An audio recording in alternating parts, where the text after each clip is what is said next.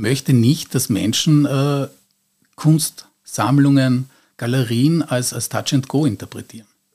Und es ist ja auch so, dass oft Kunst im Prinzip die Vorlage war, wie zum Beispiel das Wiener Typtychon durchaus, die Vorlage für ein intellektuelles Gespräch, wo man testen konnte, was weiß mein Gegenüber, wie kann ich äh, mich beispielsweise der Erbschuld, wie kann ich darüber, wie kann ich darüber reflektieren oder über den zornigen Gott, über die Vertreibung aus dem Paradies, über sie wollten Gott erkennen oder wollte Gott erkannt werden.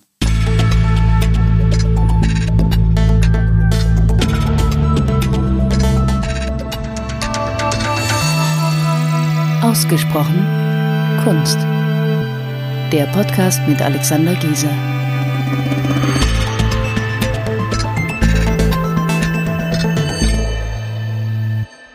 Herzlich willkommen zu einer neuen Folge von Ausgesprochen Kunst. Ich bin ja jemand, der gerne bzw. sehr gerne über Bilder redet und ich habe heute jemanden bei mir, der das auch sehr gut kann und wahrscheinlich auch noch inhaltsschwerer und konkreter und besser als ich. Bei mir zu Gast ist Johannes Domsich. Er ist Medienwissenschaftler, Kunsthistoriker, Kunstwissenschaftler, Unternehmer und Autor und heute wird er eben in dieser Rolle als Autor hier Rede und Antwort stellen. Ich bin sehr froh, einen Mann wie ihn im Podcast zu haben, weil er weiß ganz genau, ähm, was es bedeutet, die Geschichten aus Bildern herauszukitzeln, die da vielleicht im Verborgenen liegen. Er hat ein wunderbares Buch geschrieben im Dachbuchverlag mit dem Titel Wer Icon, wo es genau um diese Sachen geht, nämlich die, die Geschichten der Bilder zu erzählen. Auf dem Cover des Buches eines meiner Lieblingsbilder von Peter Bruegel, Die Heimkehr der Jäger. Und um diese Geschichten zu erzählen, erzählen zu können, ähm, muss man die Ikonografie ähm, beherrschen und Johannes Domsich ist Ikonograf und vielleicht zur Erklärung, weil sich nicht jeder etwas darunter vorstellen kann, würde ich Sie bitten, vielleicht einmal zu Beginn ganz kurz zu erklären, was macht eigentlich ein Ikonograf? Naja, ein Ikonograf äh, beschäftigt sich mit allen Dingen, die in ein Bild hineingeschrieben sind. Das heißt also mit der Bildsprache im weitesten Sinn. Das ist kulturhistorisch und kunsthistorisch eine sehr alte Disziplin, äh, Jahrtausende alt. Und schade daran, dass es eben sehr weitgehend äh, verschüttet ist. Mhm. Und ist es, eine, ist es eigentlich eine, eine, eine eigene Disziplin? Die Ikonografie ist eine eigene Disziplin, ja. natürlich. Weil ich meine, ich kenne das aus meinem, aus meinem eigenen Kunstgeschichtestudium, das ist halt irgendwie so mitgelaufen. Ähm, das hat man quasi von uns erwartet, dass man sich selber, hat es geheißen, ja, ähm, lies die Bibel, ähm, bring dir das ein bisschen bei. Und, ähm, aber so richtig, dass da jetzt Vorlesungsblöcke angeboten worden wären, daran kann ich mich jetzt persönlich nicht so erinnern. Ja, ich fürchte, es liegt am Altersunterschied äh, mhm. zu meiner Zeit schon. Also mhm. da war Ikonografie eine sehr geforderte Angelegenheit. Mhm. Äh, das musste gelernt werden. Ist auch leicht zu lernen gewesen, denn man darf nicht vergessen, es gibt ja auch die Meisterbücher, in denen äh, große Schulen, große Malschulen natürlich auch genau definiert haben, wie etwas darzustellen ist, speziell mhm. natürlich in der sakralen mhm. Ikonografie, in der klerikalen Ikonografie, wo eindeutig ist, beispielsweise mhm. durch Attribute und ähnliche Dinge, was ist es, wer ist dargestellt, mhm. was sagt uns die Szene. Aber mhm. das ist nicht etwas, das sich nur auf den sakralen Bereich beschränkt, sondern auch im Profanen waren das eindeutige Dinge. Mhm. Und sind es noch immer, ja. von abgesehen. Sind es noch immer, ist ein, ist ein gutes Stichwort, ist eigentlich etwas, worauf ich dann später noch hinaus wollte. Ähm, wenn man jetzt äh, sich mit der Ikonografie beschäftigt, schaut man da, ähm, ist man da eher in der Vergangenheit zu Hause oder, oder kann man das äh, heut, für, für heutige, für die zeitgenössische, jetzt passierende Kunst auch anwenden? Ja, natürlich. Äh, die jetzt äh, passierende Kunst beschäftigt sich äh, mit nichts anderem. Mhm. Das Problem ist, die Künstler können es ja. Mhm. Das ist ja nicht so. Ja. An Kunstuniversitäten wird sowas durchaus noch gelehrt und durchaus auch äh, angewandt. Äh, es ist nur so, dass es in der breiten Bevölkerung, bei denen auch die die Kunst lieben, äh, mhm. nicht mehr so wirklich, äh, mhm. so wirklich präsent ist. Manche Dinge spüren Menschen, sehr mhm. stark sogar. Ja. Manche Symbole beispielsweise äh, sind extrem stark. Man darf ja mhm. die Semiotik da nicht außer, außer Acht mhm. lassen, die spielt ja da auch sehr, sehr stark rein. Äh, man spürt es, manchmal weiß man es, man weiß es teilweise nur den kompletten Text, den kompletten Kontext mhm. kann man oft nicht mehr erfassen. Aber moderne Kunst, meine Güte, wenn Josef Beuys einen Hasen nimmt, dann nimmt er auch nichts weiter als ein Symbol, das eigentlich aus der Antike stammt. Mhm.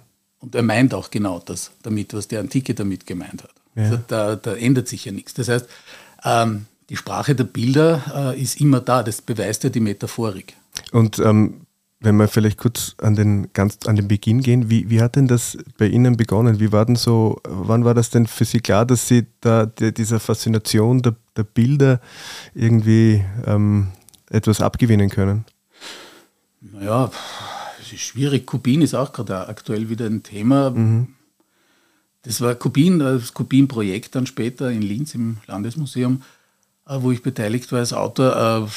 Kubin habe ich als Kind schon nachgezeichnet, weil ich einfach die Stärke, diese grafische Stärke extrem bewundert habe. Da war ich, glaube ich, zwölf Jahre alt oder so. Mhm. Was die wenigsten wissen, ich bin auch gelernter Grafiker, Drucker und Fotograf, also da muss ich mich mit Bildern auskennen mhm. halbwegs, weil sonst wird es nicht funktionieren.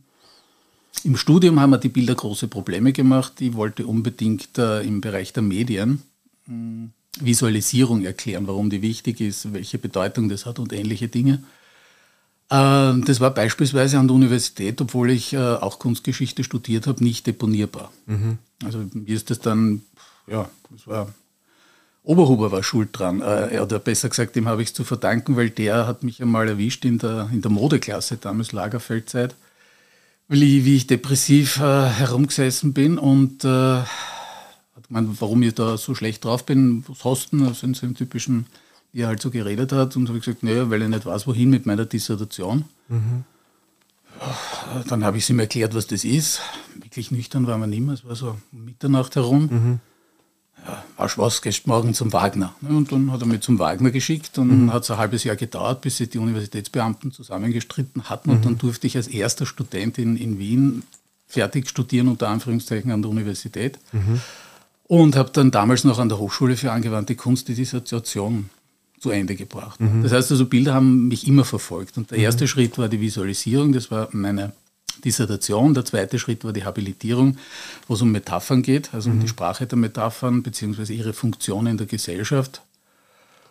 Ich habe lange als äh, Kostümbildner gearbeitet. Mhm. Äh, Bilder waren es immer eigentlich. Mhm. Also, also das war, das war immer klar, dass es in das diese Richtung. Völlig klar, ja. Mhm. Für mich ist die, die Ikonografie oder das, was man halt irgendwie jetzt in Bildern sehen oder was man, was, was ja jeder sehen kann, ich finde das immer auch so einen schönen Einstieg auch in die Kunstgeschichte. Also wenn man, wenn man jetzt ein offenes Auge hat und nicht vollkommen blind durch die Welt geht, dann, dann kann man da schön eintauchen. Ja? Und meistens ähm, entwickeln sich daraus ja auch schöne Geschichten.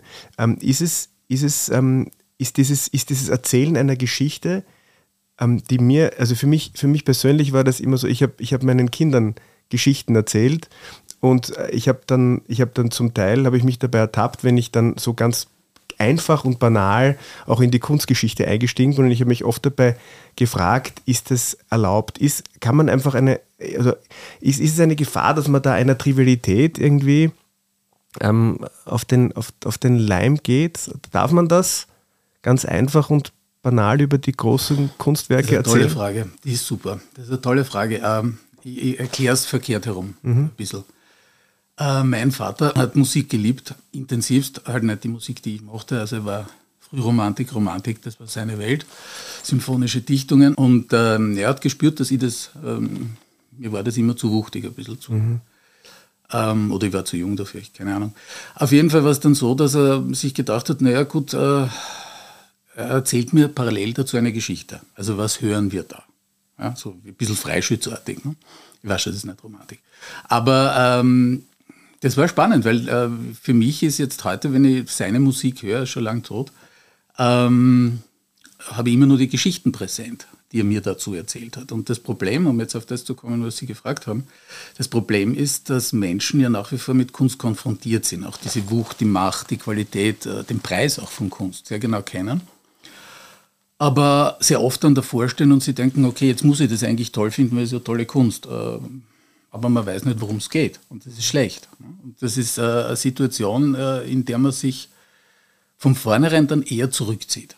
Mhm. Das ist ähnlich wie bei, bei der Musik, darum habe ich es erwähnt. Also ich habe mich bei der Musik auch zurückgezogen und habe hab dann was anderes gehört, die Purple oder irgendwas, so Black Sabbath, was ja damals modern war. Das hat meinen Vater wiederum sehr gestört und da konnte man keine Geschichte dazu erzählen. Aber wenn man weiß, worum es geht und was mhm. das da eigentlich soll und was das ist, dann tut man sie um einiges leichter. Und äh, dann zieht man sich nicht zurück, dann geht man eher hin, dann geht man eher öfter hin und schaut vielleicht noch einmal hin. Und dann merkt man, mh, hm, man lebt ja mit Kunst eigentlich.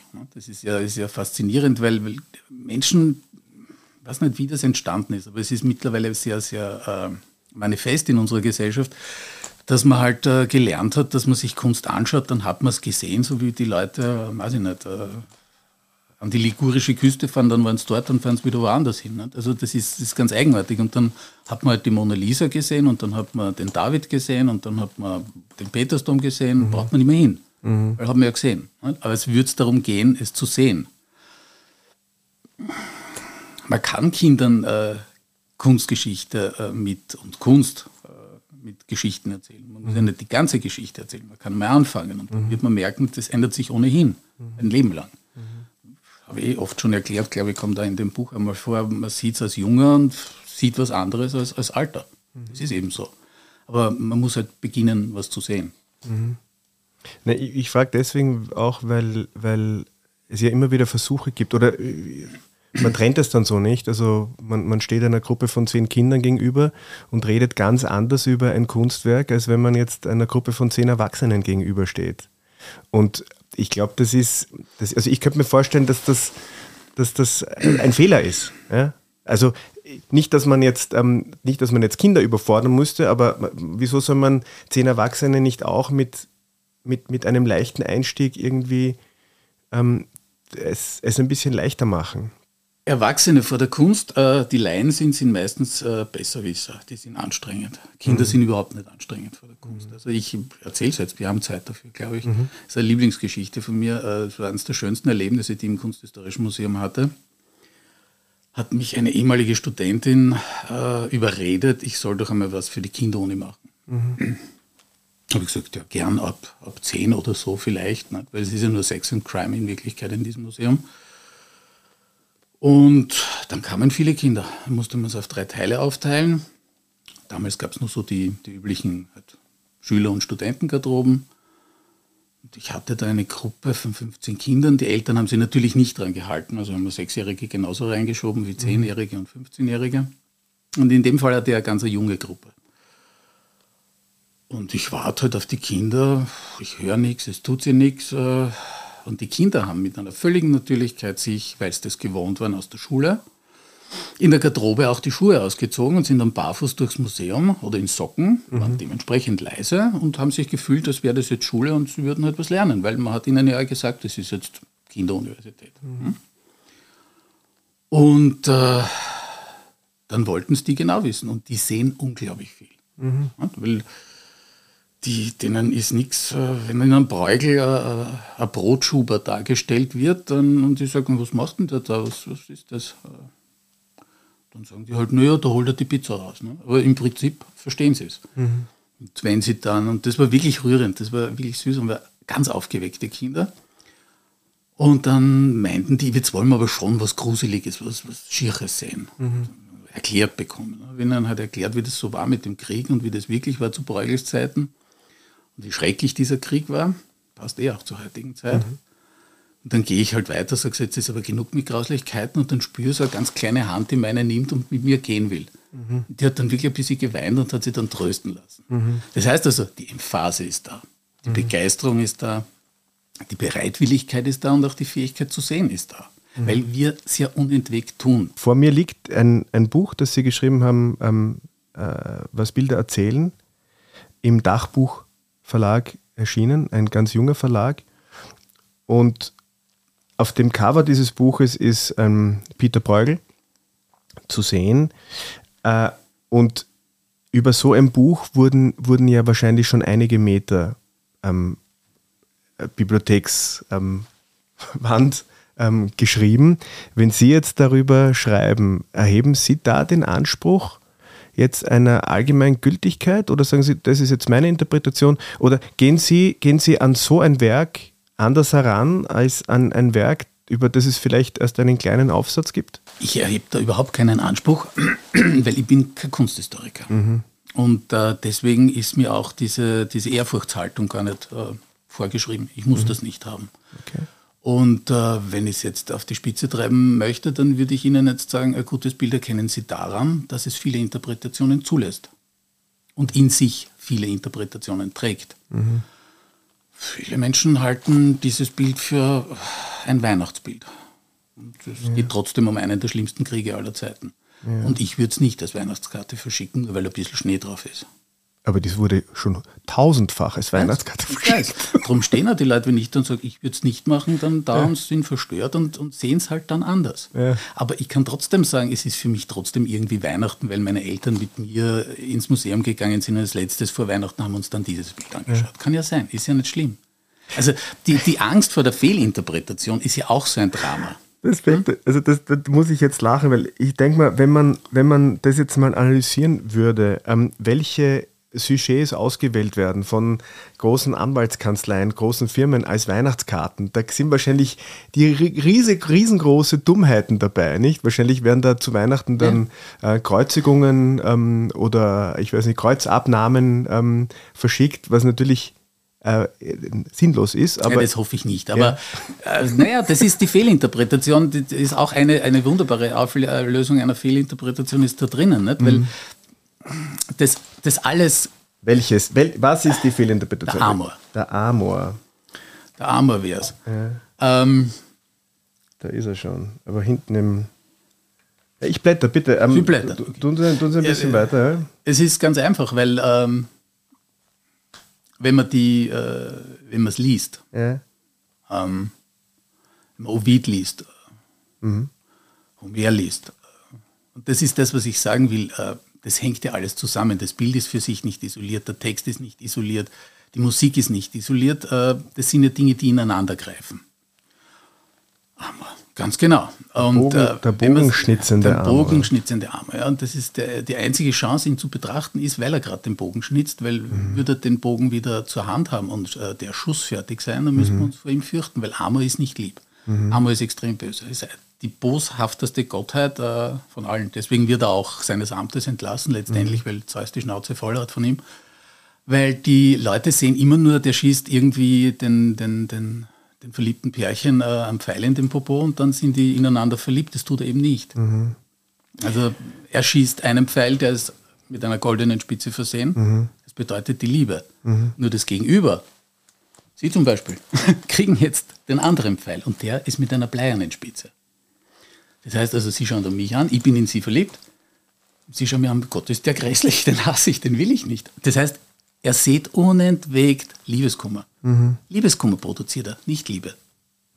Ja, aber also ich, ich kann da aus eigener Erfahrung sprechen. Ich habe ich hab in meinem Leben mehr Liebeskummer gehabt als, ja? als Nicht-Liebeskummer. Das ist, so Richtig. ist, glaube ich, das Leben. Also ich glaube, da hat er, aber äh, das wurscht, das tut jetzt nicht zur Sache, aber ähm, ich muss ganz ehrlich sagen, das ist so ein, Wund, ein wunderschönes Bild, ja? ähm, wie er da steht. Und ich meine, es ist ein bisschen schwierig, ähm, da jetzt das zu vermitteln, weil, weil ähm, ein, ein, ein, visuelles Erlebnis über so ein Gespräch zu vermitteln, ist schwierig.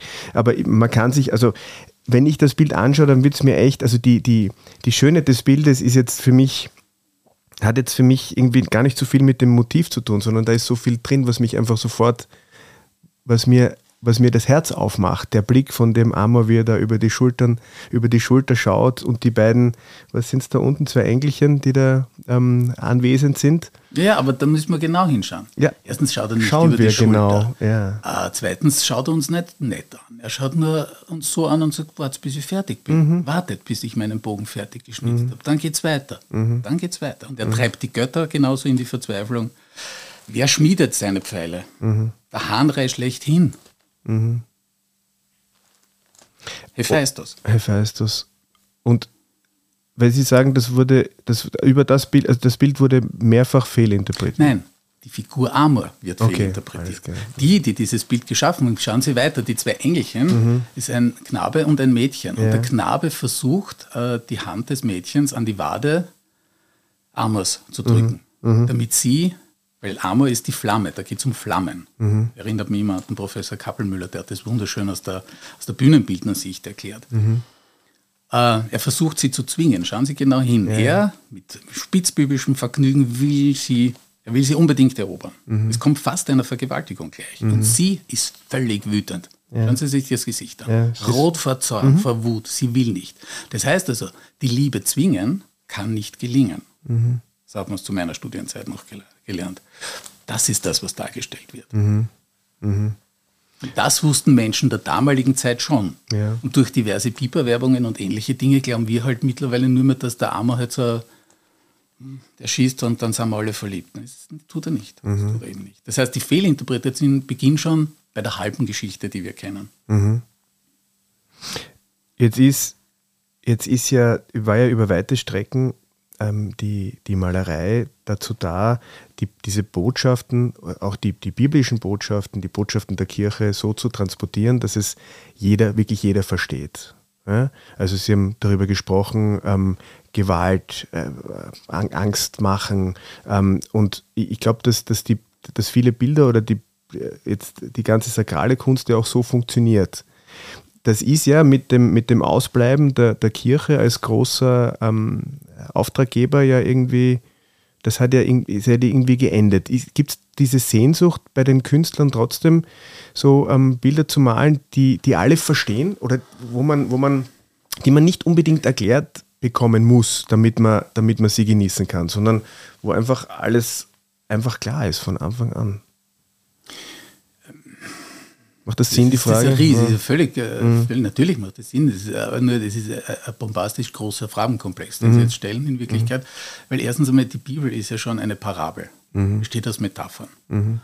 Äh, mit der Aufklärung hat man dann begonnen, äh, böswillig äh, die Bibel beim Wort zu nehmen. Mhm.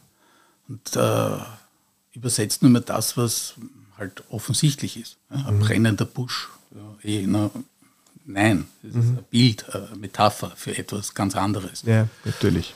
Und ähm,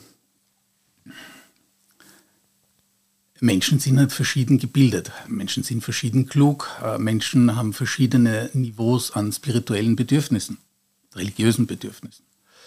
Und äh, denen kann ich das nicht in einem Bild erklären. Mhm das universale Bild gibt es nicht. Das hat die Propaganda ja auch probiert. Das propagiert, äh, propagiert sage ich schon, das versucht die Propaganda ja auch jetzt. Ja. Ja, das Simple, das, das, Bild, das jeder versteht. Mhm. Nur das, auch im Dritten Reich hat man dann verstanden, desto mehr ein Bild simplifiziert wird, desto weniger wirkt es. Und deswegen ist ja die Wichtigkeit einer komplexen Bilddarstellung gegeben, dass ein großer Künstler dieses Bild staffelt. Das heißt, also es muss Information oder es kann Information, meistens ist es so, dass es auch gewollt war, Information drinnen, die jeder versteht. Mhm. Dann gibt es die nächste Ebene, die nur mehr wenige verstehen. Und dann haben sie die nächste Ebene, die dann wirklich die Wissenden mhm. verstehen. Mhm. Das heißt also, da sind wir wieder dort, nicht die gute Kunst, die das auch erreicht, was ihr Zweck ist. Das ist ja Funktionalkunst. Klerikale Kunst ist immer Funktionalkunst. Wenn die das erreicht, dann muss sie diese Komplexität haben, sagen wir es so. Mhm. Dann muss sie diese Mehrstufigkeit haben, sonst würde sie nicht funktionieren. Nur wenn man irgendwann einmal aufhört, äh, religiös zu denken, spirituell zu empfinden, dann ist das halt nur mehr letztendlich ein komisches Bild. Das sagt ja, ja nichts mehr. Also mhm. Man versteht ja, äh, glaubt zu verstehen, weil man es wörtlich nimmt. Mhm. Aber Bild wörtlich nehmen geht nicht, genauso wie die Bibel wörtlich nehmen nicht funktioniert. Mhm. Das heißt also, wenn, wenn ich mich natürlich darüber lustig machen will, ist das ein sicherer Weg, dass ich mich auch wirklich belustigen kann. Mhm. Nur Menschen haben auch äh, nach der Aufklärung nach wie vor ein enormes Bedürfnis nach Spiritualität. Halt nicht unbedingt transportiert durch Religion oder Theologie, aber sie haben dieses Bedürfnis. Und darum kaufen sie halt dann Glücksbringer und dann kaufen sie halt irgendwelchen Schrott oder machen irgendwas, wo man sich denkt, jo, man kann es gleich religiös auch sein, weil es ist eh genauso wahrscheinlich oder unwahrscheinlich. Dann retten sie halt weiß ich nicht, die Welt oder irgend sowas. Ne? Oder mhm. rennen hinter der Greta her wie hinter der Jeanne d'Arc. Ja, mhm. Wo ist der Unterschied? Mhm. Er ist ja nicht da. Also das heißt, das Bedürfnis ist immer da. Das Bedürfnis, äh, was zu spüren, weil jeder Mensch spürt was. Mhm.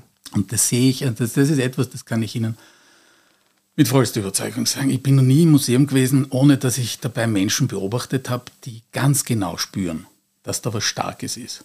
Nur sie können es nicht mehr berühren die können es nicht mehr verstehen. Ein Beispiel, weil wir wieder in einer Zeit sind, die, die, äh, die viel Mitleid und, und viel Empathie fordert. Ähm, äh, der Band, also die Serie, es sind ja mehrere Bücher, sind auch viele jetzt geplant, heißt wer Ikon. Da geht es um das wahre Bild. Also die Wahrheit im Bild und das wahre Bild schlechthin. Und da gibt es äh, dazu auch eine Heilige, die natürlich nicht so geheißen hat, sondern das ist eine Metapher. Veronika. Das wahre Bild. Wer Ikon. Veronika. Mhm. Und wenn wir uns die Geschichte anschauen, dann merkt man, okay, sie reicht Christus ein Schweißtuch. Und dann entsteht eine Frottage. Das Abbild Christi.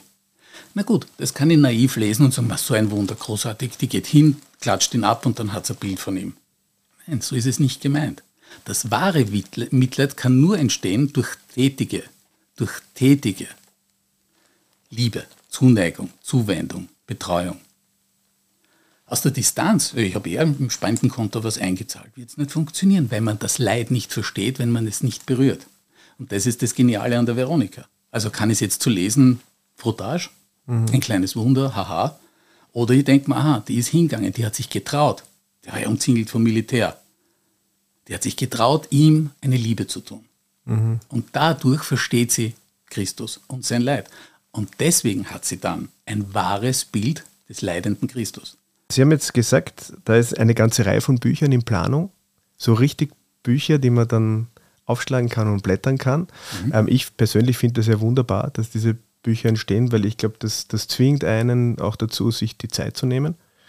Ähm, aber in Zeiten wie diesen, ich meine, sowas würde sich ja auch ähm, wunderbar eignen als irgendwie Vlog oder als, als Video. Gibt es sowas? Ich meine, machen ja, ja, Sie solche Sachen? Schon, ja. ähm, ist das, ich meine, ich denke mal, man müsste sie ja direkt vom, vom Fleck weg engagieren und, und eine, eine, eine Sendung, eine Fernsehsendung im, im, im, im Hauptabend machen, so kurze Auszüge aus der, aus der Welt der Bilder. Also das passiert eh, es mhm. gab auch eine ORF-Serie schon zu diesem Thema. Mhm die halt dann äh, unter dem Vorwand, das ist zu kompliziert fürs Abend, Vorabendpublikum, mhm. äh, in Wirklichkeit natürlich als, als Neid und Eifersucht, äh, mhm. dann wieder eingestellt wurde. Ich glaube, es sind vier, vier Teile sind ausgestrahlt worden. Mhm. Ähm, Gibt es alles auf YouTube, braucht man mhm. sich nur anschauen, ist kein, mhm. ist kein großes Ding. Aber ähm, ich würde da sagen, das ist, was ich schade finde, ist, äh, ich will diese Rolle nicht. Mhm. Also mir geht's, äh, ich bin kein Vermittler in dem Sinn. Ich möchte Leute äh, inspirieren, äh, zu sagen, okay, jetzt schaue ich mir wirklich hin und ich mache mir meinen Reim drauf. Mhm. Und wer es genau wissen will, kann meine Bücher lesen und wer es genau wissen will, kann mit mir auch hingehen. Mhm. Das, ist, äh, das, ist, kein Problem. Mhm. Und äh, ich weiß, dass es, da gab es die lustigsten, wirklich im Kunsthistorischen, komisch, gerade speziell im Kunsthistorischen gab es die lustigsten Dinge. Ich habe äh, viele Jahre an der Militärakademie unterrichtet, ganz was anderes die wollten das dann auch haben. Also das alles ist ja nur deswegen entstanden, weil, äh, weil ich Studenten, die immer erklärt haben, beispielsweise im Kontext Werbung und Propagandistik, äh, sie wissen eh, wie Bilder funktionieren, sie sind ja die Generation Fernsehen und Internet, da habe ich gesagt, na dann schauen wir mal, was interpretieren könnt. Mhm. So hat es überhaupt angefangen. Da bin ich mit, mit knapp 100 Studenten in Zweierreihe von der Hauptuniversität ins Kunsthistorische spaziert. Mhm genauso ist mir passiert, dass die Militärkadetten äh, das haben wollten. Dann habe ich gesagt, na, dann machen wir es halt als Abschluss, äh, weil ich war die letzte Vorlesung, die sie im Studium hatten. Mhm. Und es war großartig. Das sind, sind Erlebnisse, die, die lustig sind, weil es ein neues Bewusstsein aufstoßen, eine neue Sichtweise aufstoßen. Weil die zum Beispiel sind dann mit zwei Mannschaftsbussen gekommen, so ein Kadettenjahrgang, und äh, in Gala-Uniform und die sind dann auch dort gestanden, haben salutiert und sind in zwei Reihe rein und die Japaner haben fotografiert, wie verrückt. Das, das, das passieren ja die lustigsten Dinge. Mhm. Und da weiß ich eben, dass, dass es keine Gruppe gibt, die diese Zugänglichkeit nicht hat. Mhm. Es ist, ich habe dort Endokrinologen, die, aber witzig, welche Leute äh, ich da drinnen hatte mhm. und jeder spürt es, jeder will es und ich bin nicht so wichtig in dem Ganzen. Wichtig mhm. ist nur die Erkenntnis, dass ähm, dass man das alles für sich nutzen sollte, die Literatur, die Musik, weil das alles nur der Versuch ist, sich, sich selber und die Welt zu erklären. Mhm. Es, ist, es, ist, es, hat schon, es hat schon seine Bedeutung. Wo die Sprache endet, beginnt die Musik. Das mhm. ist ja nicht ohne Grund gesagt worden mhm. bei der Direktionseröffnung Maler mhm. in der Oper. Das hat schon seinen Grund gehabt, weil mhm. für alles gibt es ein Vehikel und für alles gibt es eine Möglichkeit des Verstehens es ist nicht alles im Bild, es ist nicht alles im Text und es ist nicht alles in der Musik. Mhm. Aber gemeinsam, die großen Künstler, gemeinsam bilden sie schon das ab, was die Welt ist. Mhm.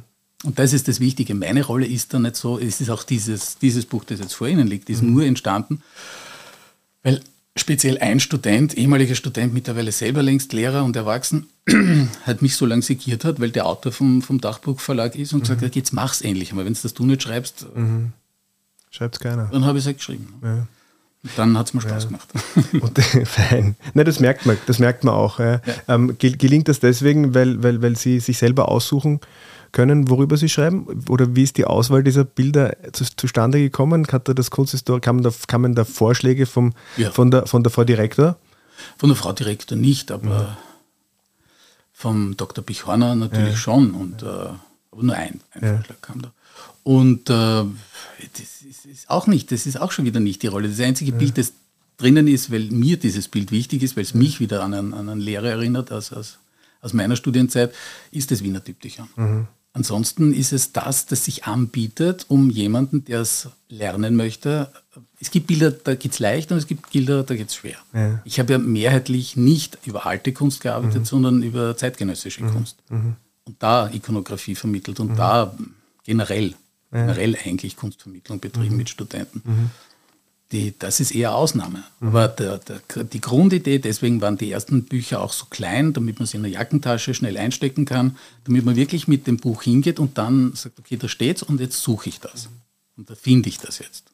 Sie haben ja vorher auch gesagt, dass man, dass man das Bild eines alten Mannes als junger Mensch anders liest als als ähm, älter werdender Mensch. Ähm, bedeutet das, dass das für Sie ein, ein ständiger Lernprozess ist. Ja. Also ich glaube, also ich habe so das Gefühl, dass Sie da reflektiert äh, sich in der Kunst bewegen und, von, und selber von den, von den Bildern lernen. Ja, unbedingt. Ja. Unbedingt. Darum, darum weiß ich ja, dass es funktioniert. Und natürlich, ein alter Mann wird, desto älter Sie als Mann werden, desto mehr wird das Bild zu einem Spiegel. Das ist ja völlig klar. Mhm. Und ähm, das Schlimme ist, wie gesagt, äh, der Sammler, also der Sammler ist nicht schlimm, der finanziert Kunst, aber das Schlimme ist, äh, dass der Besitz, der Wert wichtiger ist als das, was ich lernen kann.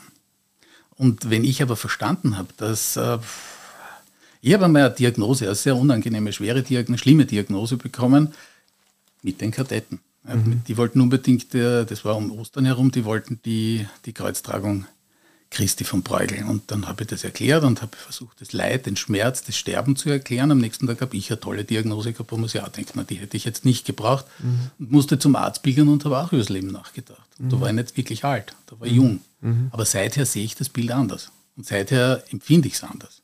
Mhm. Und das ist eben das Schlimme. Ich möchte nicht, dass Menschen äh, Kunstsammlungen, Galerien als, als Touch and Go interpretieren. Und es ist ja auch so, dass oft Kunst im Prinzip die Vorlage war, wie zum Beispiel das Wiener Typtychon durchaus, die Vorlage für ein intellektuelles Gespräch, wo man testen konnte, was weiß mein Gegenüber, wie kann ich äh, mich beispielsweise der Erbschuld, wie kann ich darüber, wie kann ich darüber reflektieren oder mhm. über den zornigen Gott, mhm.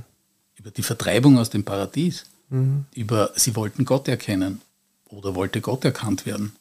Ja. Das ist ja nicht nur das Bild, ein Bild, das man jetzt anschaut und dabei schweigt, sondern Menschen waren ja auch gewohnt, vor den Bildern zu sprechen. Mhm. Die haben das wie ein Medium verwendet. Ein Bild ist auch ein Medium, klarerweise.